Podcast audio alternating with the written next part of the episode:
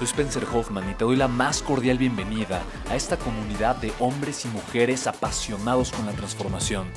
Y es que sabemos que así tiene que ser la vida, habiendo tantos con la mente confundida y plomo en el corazón, desperdiciando su potencial y dejando su vida para después, para nunca. Sabemos que tenemos que hacer algo y es por eso que estamos comprometidos a cambiar las cosas. No somos uno más del montón y pasamos desapercibidos. No le hacemos caso al miedo ni huimos del dolor de pagar el precio.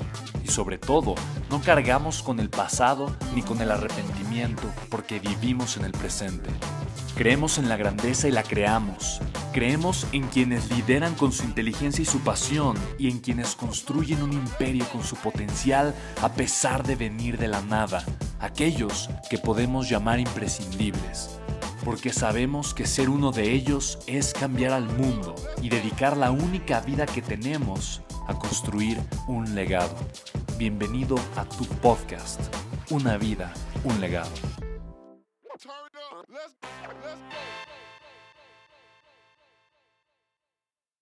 Hey buddy, I'm so excited to make something, some, some of like pretty good content for my social media. So we've been partners for I don't know over a year now. A couple of years now. Yeah, Yeah. we've met for like a couple of years, and like to me, like personally, like meeting you, it was life changing. Like I, I started like A, thinking a lot of people say that, Spencer. Oh come on! I'm gonna say money wise, it was life changing. Like it really started like my context started like to grow incredibly, and I just started to make uh, money wise completely different decisions. So a lot of people don't believe that they can become financially independent. Maybe they have a job, maybe they're se- self-employed or stuff, but like, what's the best formula that you, that, that you teach people to just like start being financially independent? Well, it's, it's like you said, the word context, I'll use the word the belief systems.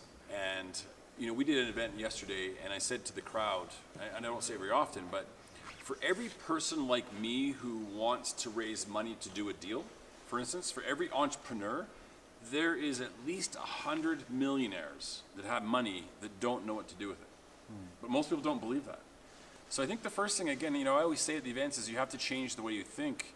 Um, so again, just please trust me. If you think there's no money out there, there is. Now, does that mean you can have a bad deal or a bad investment or not be professional? No. But if you just work on some skills on how to present a deal, how to be professional, um, how to show the investors how they get paid, there's more money than you can count available for you. Absolutely, and just like do the things that pretty much no one else does, right? That, that's, I think, a really good tip. Um, most people, they take the path of least resistance and they get comfortable.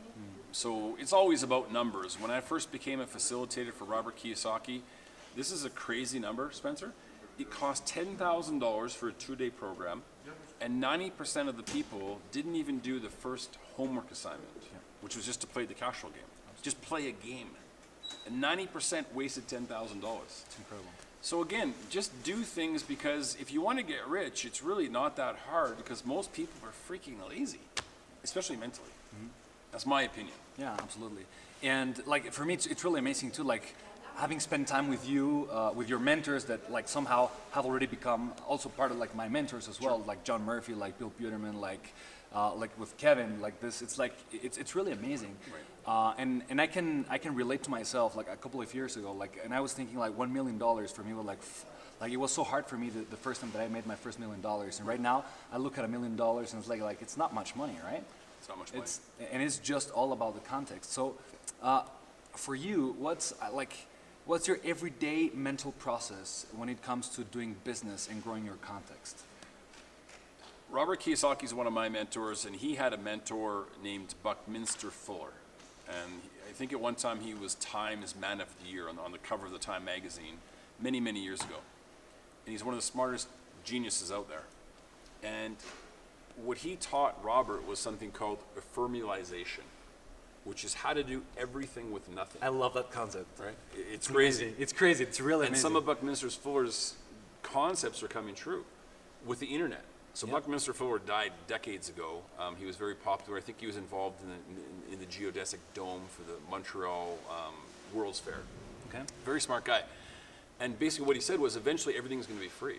And you start to think about that with the internet, how many things are now free? People watching this, yeah. there's no cost absolutely, to them. it's amazing. So I always think, and it maybe sound crazy when you say, what do you do every day? I'm always racking my brain, how can I do everything with nothing? That's that's your power question, right? That's it. That's your primary That's question. How can I do Yeah. everything with nothing? Yeah, And with absolutely. the internet, I mean, look at all the young billionaires. They're doing everything Mm-hmm. with nothing, I love it. you know, but most people can't comprehend that.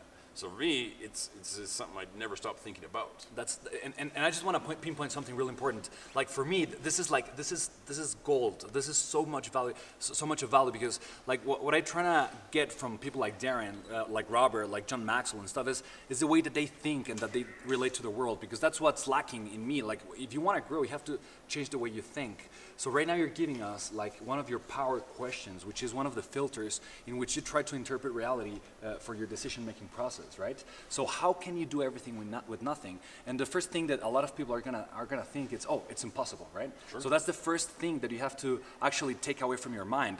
It's possible. A lot of people are doing it. And, and when you look at your reality, I mean, you're, you're, you're in contact with things like, for instance, a smartwatch, a phone, uh, even a jacket or a couple of glasses, a car, right? Those things were impossible a couple of years ago, like not, not so many years ago, right? So we live in, a, in an impossible world. And the thing is that if you start believing that you cannot change your life, uh, towards financial education, towards financial independence, towards uh, being a successful entrepreneur, then you are the only thing that's stopping you to getting to your goals. So really appreciate that, buddy. Thank you so much. I mean, it's, it's, it's, it's one, I, I've heard you a couple of times saying that, but I, but I never thought that that was one of your most important, like, power questions uh, that, that really direct your way of thinking. Yeah, I love it. Thank you. Well, part of it is, uh, you know, I live in Mexico on the beach now, so I wake up, I go to my office, which is just a cover, I have my coffee, I do my meditations, I look at the ocean, and I just, I want to be lazy. So if You are can do- lazy. If you can do everything with nothing, that allows me to be lazier. Yeah, of course. Right? Yeah, yeah, of course. But it's, it's not it's not lazy mentally. Yeah. I like to think about how to do it, um, but it's lazy the physical side. It's just a challenge. Yeah, Just that's what Robert's done to me over the years. Made me think, and it just allows me to have fun every day to wake up and have an objective, which is to be challenged. So that's just one of my power questions. It's a good conversation awesome. piece. Yeah, power it. question. That's the, what, I, Yeah. what I do in the mornings. We'll stick uh, this piece of content to this, and yeah, we'll have we'll have much more in the next couple of weeks. So yeah, if you like this, please share, subscribe. We're gonna be making a lot of wonderful piece of content. So I hope you liked it. Bye bye. Thanks.